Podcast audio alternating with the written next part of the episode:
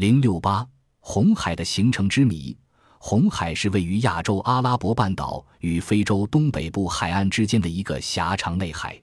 它是沟通欧亚两大洲、连接印度洋与地中海的天然水道，每年都有成千上万艘船只从这里通过。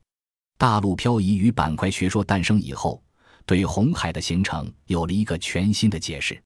科学家们认为，大约在四千万年以前，地球上并没有红海。那时，非洲与阿拉伯半岛还是连在一起的。后来，就在今天红海的位置上，地壳发生了断裂，阿拉伯半岛的陆块不断向北移动，红海各地不断展宽，印度洋的海水通过曼德海峡灌了进来，才形成今天的红海。按照板块学说的观点，如今的大洋都是昨天陆地分裂并不断向两侧移动造成的。他们用发展的眼光。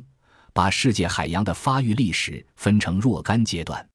比如大西洋正处在发育旺盛阶段，叫壮年海；太平洋正处在发育后期，叫老年海；地中海在不断萎缩，叫残留海；而红海则处于发育初期阶段，称为幼年海。据科学家研究，目前红海正在成长，大约每年向两侧扩张两厘米。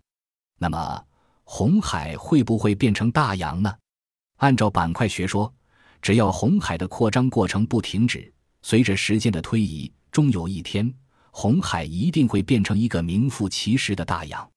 另一种观点认为，即使红海今天的扩张运动一直在进行，但却无法保证海底扩张会一直持续下去。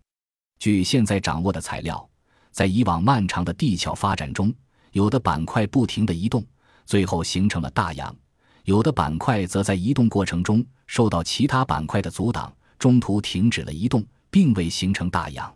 红海是否能成为大洋，还需要时间加以证明。